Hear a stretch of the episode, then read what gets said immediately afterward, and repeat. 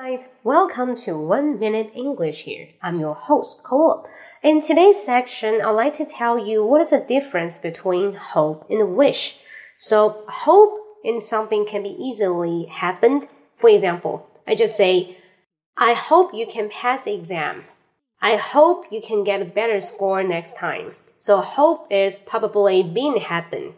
But on the other hand, wish we just to say something never ever happened or probably it's really hard to be happened. For another example, we just say, I wish someday I would be as tall as Yao Ming. That is impossible, right? Or I wish someday I would become a billionaire or millionaire. That's also impossible. I wish. Okay, 想都不要想。所以总结一下，hope 呢指这个事情，如果你努力的话，是有可能发生的，是会发生的。